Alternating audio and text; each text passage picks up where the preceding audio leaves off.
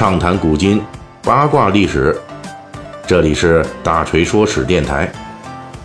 我们的其他专辑也欢迎您的关注。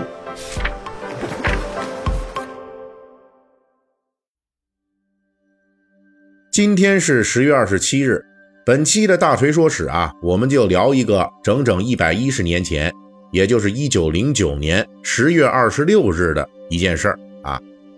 这个一九零九年啊，事儿不少。看来啊，咱们这大锤说史，其实讲这一年都讲好几回了。这刚刚进入二十世纪啊，感觉全世界不太太平，事儿多。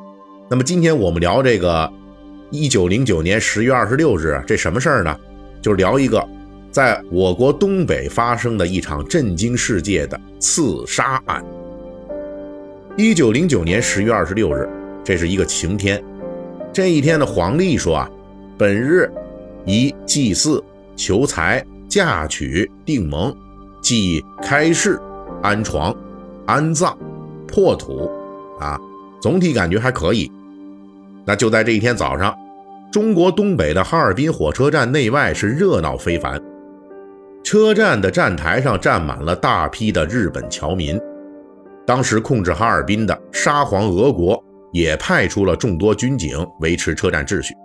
在场的还有沙俄财政部部长格果夫佐夫等高官坐镇啊，在场的所有人呢，都在等待着一位传说中的贵宾。十月二十六日早上八点五十五分，一列蒸汽火车专列轰鸣着驶入哈尔滨火车站，在场的沙俄乐队开始奏乐欢迎。当列车停稳之后，沙俄财政部长格果夫佐夫。登上列车与这位来宾见面。九点二十分，这位大人物就走下了火车。这是一位衣着庄重的老人，他的名字对于我们中国人来说并不陌生。他就是全程策划并参与了中日甲午战争，并在臭名昭著的《马关条约》中作为日方代表出现的日本著名政客伊藤博文。对于日本近代史来说啊，这伊藤博文可以说是非常有名。他是明治九元老之一，日本近代第一位内阁总理大臣，而如今呢，则是首任韩国总监。可以说，伊藤博文在日本政坛的每一个足迹，几乎都是伴随着近代日本的野蛮扩张与侵略。这次来哈尔滨啊。伊藤博文是专门与沙俄高官会晤的。由于几年之前这沙俄与日本刚刚在中国东北打过一仗，那么现在呢，两方侵略者准备坐下来谈一谈啊，如何更好的来瓜分中国东北等等事宜。因为伊藤博文所策划并参与的这些侵略，在当时给日本带来了很大的甜头，还没有显示出军国主义膨胀的恶果。也没有显现日后一九四五年日本侵略者被彻底清算的历史时刻，因此伊藤博文在当时的日本有很高的声望，所以这一次他在哈尔滨呢，那日本侨民也是啊，以人山人海的就来到这个呃火车站了，来欢迎伊藤博文。就在这个时候啊，现场的这众多日本侨民中，就突然走出一个头戴鸭舌帽。穿着旧西装的青年，他的穿着打扮很像是日本人，因此并没有引起在场维持秩序的沙俄军警的注意。这个青年人安静地穿过警戒线，然后突然从口袋里拔出一把勃朗宁手枪，对着伊藤博文就是啪啪啪连开三枪。由于双方当时距离只有三四米远啊，这三枪是全部命中老伊藤。伊藤博文当场就趴下了，而刺客在千钧一发之际表现得非常慎重。他在观察倒在眼前的这日本人之后啊，就觉得还不能确认这中弹倒下的这老家伙就一定是伊藤博文，万一误杀了呢？对不对？那不是就功亏一篑了？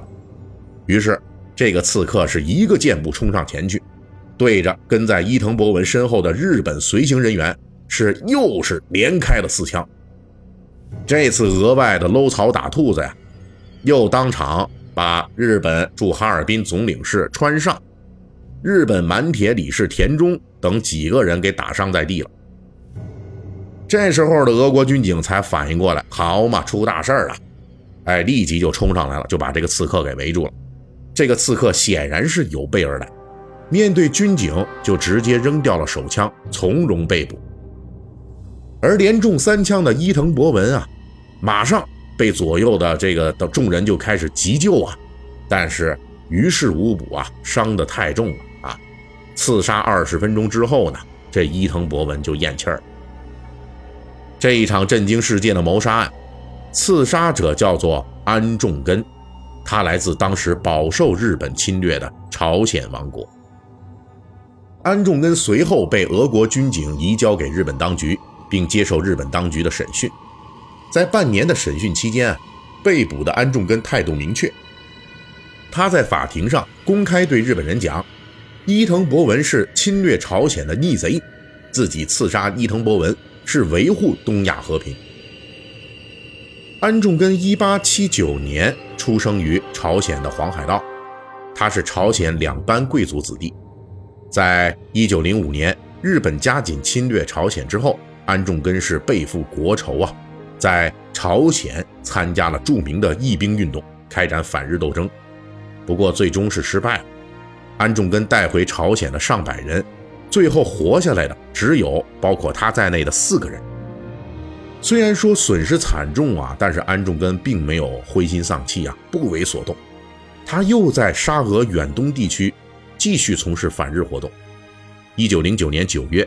他从沙俄报纸上得到消息，说伊藤博文即将在十月与沙俄高官在哈尔滨会谈。十月二十二日，安重根等人就潜入了哈尔滨。在二十六日凌晨，他们确定了伊藤博文的行程，安重根就准备好了武器啊。考虑到第二天会有大批日本侨民前往迎接，为了隐藏自己。安重根就专门化妆成了日本人的模样，这个伪装啊，在第二天起到了关键作用。因为第二天沙俄军警在警备的时候，按照日本方面的外交要求，就重点检查欧洲人和中国人。这是因为什么呢？因为咱们这伊藤博文啊，他所参与的两场最重要的战争，首先一个甲午战争，这得罪了中国人；那日俄战争呢，又招惹了俄国人。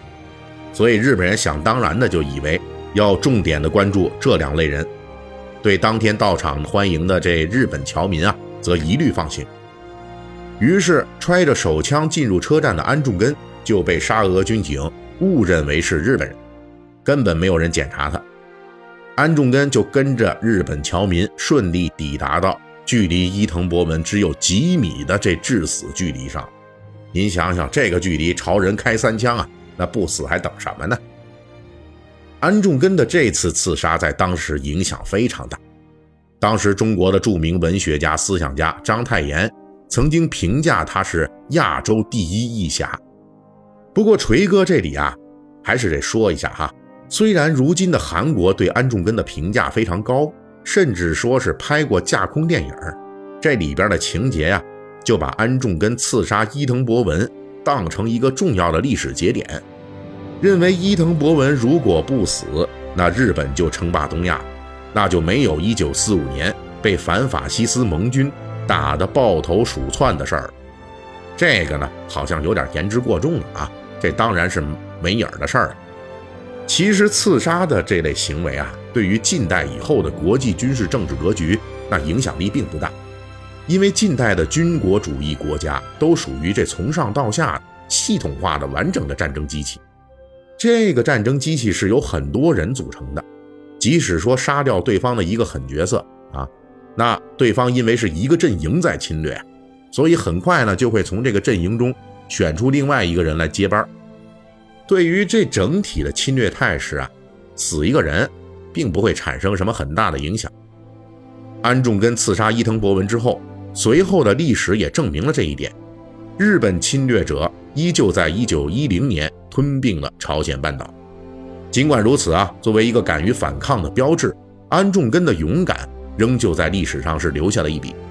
安重根事件之后，当时旅居日本的梁启超曾经专门为此作长诗一首，其。中一句话呀，非常适合对此事的定位。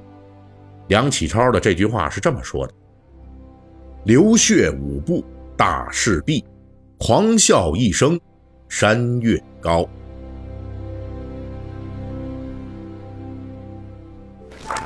本期大锤就跟您聊到这儿，喜欢听您可以给我打个赏。